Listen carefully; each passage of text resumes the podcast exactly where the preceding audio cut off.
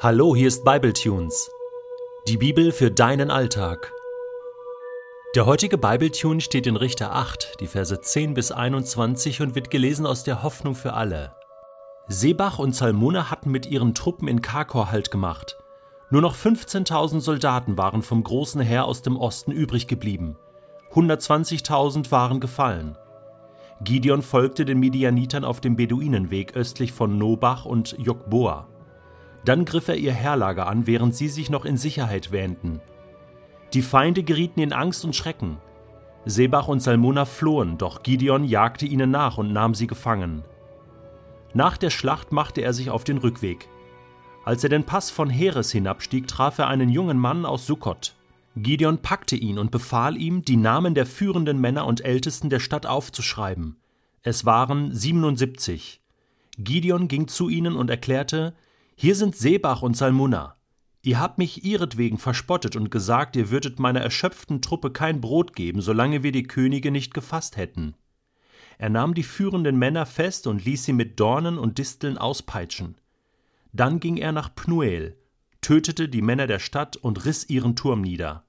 Schließlich wandte sich Gideon an Sebach und Salmuna. Er fragte, wie sahen die Männer aus, die ihr am Berg Tabor umgebracht habt? Es waren Männer wie du, antworteten sie. Jeder sah aus wie ein Königssohn. Da rief Gideon, Sie waren meine Brüder, die Söhne meiner Mutter. Ich schwöre euch beim Herrn, wenn ihr sie am Leben gelassen hättet, würde ich euch nicht töten. Dann befahl er seinem ältesten Sohn Jeta, Steh auf und stich sie nieder. Doch Jeta zögerte sein Schwert zu ziehen, denn er war noch jung und hatte Angst. Da sagten Sebach und Salmuna zu Gideon, Töte du uns, dazu braucht es einen Mann. Gideon stand auf und erstach die beiden. Die Halbmonde, die als Amulette an den Hälsen ihrer Kamele hingen, nahm er mit. Wie schnell ein Mensch sich doch verändern kann, oder? So quasi über Nacht wird aus einem Menschen plötzlich ein anderer. Durch bestimmte Ereignisse, die stattfinden, durch bestimmte Wendungen, durch ganz bestimmte Entscheidungen, die ein Mensch trifft, ein anderer Mensch. Bei Gideon hat man diesen Eindruck. Am Anfang ein ja noch ängstlicher junger Mann, zu dem Gott redet, den er überzeugen muss, quasi durch starke Zeichen, durch Wunder, dann traut sich Gideon endlich, immer noch ängstlich, ja, schleicht er sich heran und, und, und wagt es dann für die Sache Gottes zu kämpfen mit 300 Mann. Und dann verändert sich das. Er bekommt mehr Mut, er merkt, das funktioniert. Ich bin ja auf der Seite des Siegers. Und jetzt hier in Kapitel 8 hat man so den Eindruck, Gideon wird ein bisschen übermütig. Man gewinnt plötzlich den Eindruck, Gideon kämpft für seine eigene Sache, kämpft für sein eigenes Ego.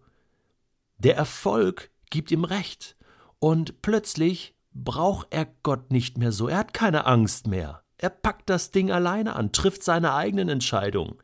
Gott wird in Kapitel 8 gar nicht mehr erwähnt. Spielt gar keine Rolle mehr. So als ob Gideon jetzt sagen würde, nö, mach ich alleine auf eigene Faust. Ich weiß schon, wie das geht. Gott, ich bin jetzt groß. Und interessant ist das Ende von Gideon.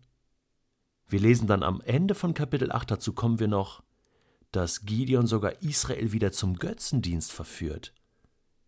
Kann das sein, dass der Erfolg einem zu Kopf steigt und man plötzlich Dinge tut, die Gott gar nicht will? Trotzdem hat Gott diesen Mann berufen, er hat ihn eingesetzt, aber nun zeigt sich auch eine menschliche Seite bei Gideon.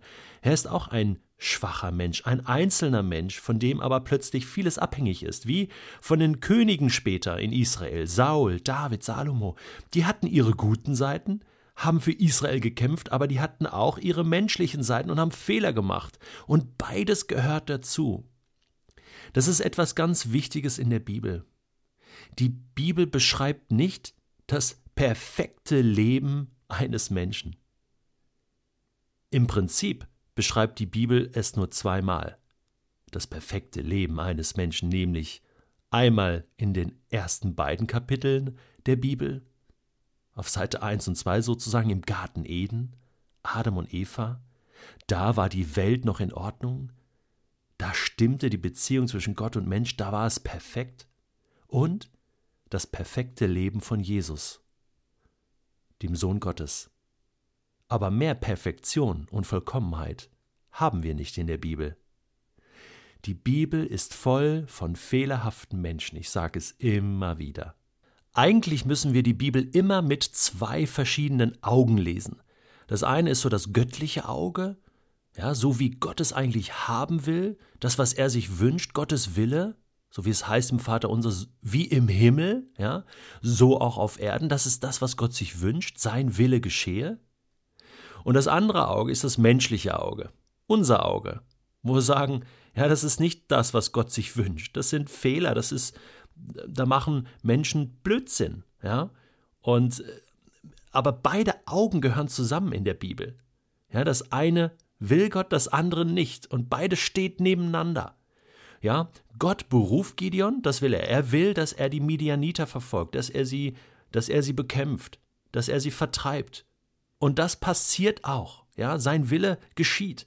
Und auf der anderen Seite ist da das Menschliche bei Gideon. Er rächt sich an Sukkot, er rächt sich an Pnuel, er, er will seinen eigenen Sohn mit hineinziehen, der die Midianiter umbringen soll, töten soll. Dabei ist er noch so jung, so unschuldig.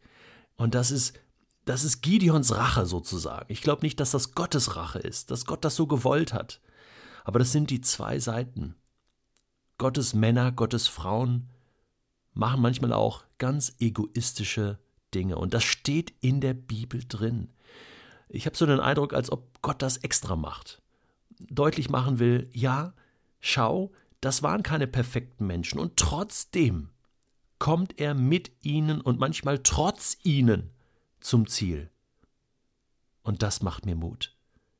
Das macht mir Mut zu sehen, was Gideon getan hat. Ich denke dann manchmal, ja, so schlimm bin ich ja auch nicht. Also mich da so zu rächen an anderen und äh, Blut fließen zu lassen. Nun muss man das natürlich auch in dem damaligen Kontext sehen. Und das war natürlich nicht sehr von Humanismus geprägt.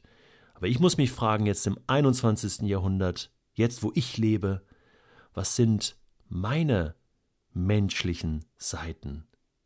Und die finde ich sofort. Und wenn ich mein Leben betrachte mit diesem göttlichen und diesem menschlichen Auge, dann finde ich auch beides in meinem Leben. Dann finde ich die guten Dinge, wo ich von überzeugt bin, da tue ich Gottes Willen, da tue ich das, was der Himmel will. Ja. Aber da gibt es auch die menschlichen Dinge, wo ich sehe, ich mache Fehler. Da, da treibt mich der Egoismus, manchmal auch der Neid oder die Eifersucht, die Lieblosigkeit. Trotzdem weiß ich, dass Gott in seiner grenzenlosen Liebe und Gnade an mir festhält, auf meiner Seite steht, mich trägt, mich nicht fallen lässt. Und das macht mir so viel Mut. Das gibt mir so viel Mut, dass ich an den Punkt komme und sagen kann, weißt du Gott, diese menschlichen Seiten in meinem Leben, ich kenne sie. Aber ich möchte beten, dass dein Wille geschieht in meinem Leben. Bitte veränder du mich da. Bitte lass mich so werden, wie du mich willst.